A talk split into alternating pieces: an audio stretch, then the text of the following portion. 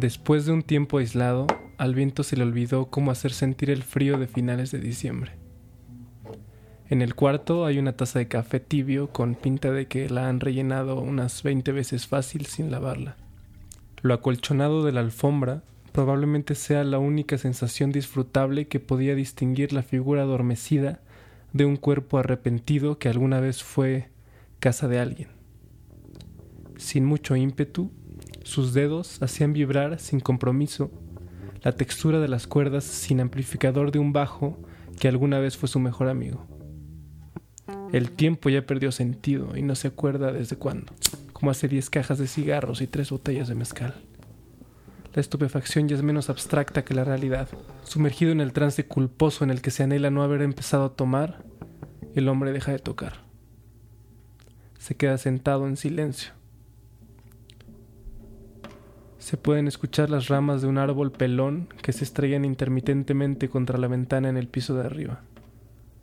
Se supone que había aislado el pinche cuarto para grabar música, pero lo último que necesitaba en este momento es otra razón para encabronarse. Se levanta despacio, agarra su taza de café y sale de la cabina. Se queda pensativo frente a la barra de la cocina de su piso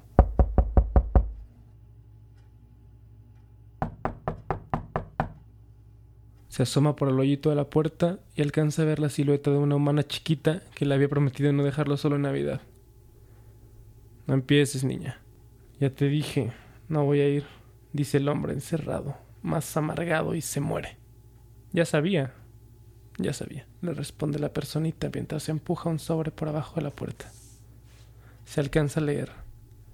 Medicina para el alma. El hombre voltea a ver el sobre, desinteresado, y regresa a la cocina agarra su taza de café y regresa al sillón en la cabina donde estaba tocando.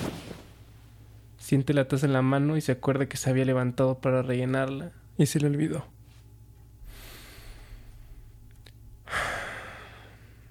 Suspira.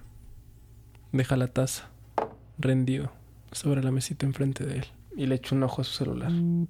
Le siguen llegando mentadas de madre por WhatsApp. Se canceló el concierto más importante de su carrera por haber sido de peda sin avisar y no usar cubrebocas. Ya estaba hasta la madre del COVID. Se lo quería madrear. Ojalá pudiera. Se queda sentado un rato con la mirada ausente y suelta un suspiro de resignación. Sin salir del limbo, voltea hacia la puerta y se le queda viendo al pedazo de papel que le dejó la niña. Suministrando recursos a su batalla interna entre la curiosidad y el olvido, se queda dormido. Siete sueños después, se despierta, medio alterado por la sed, y camina estrellándose con todo hasta llegar a la cocina.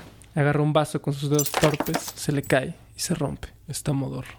Agarra otro, con más cuidado, y se sirve agua mientras le sostiene la mirada sin parpadear al sobre en la entrada que lo sigue mirando a los ojos.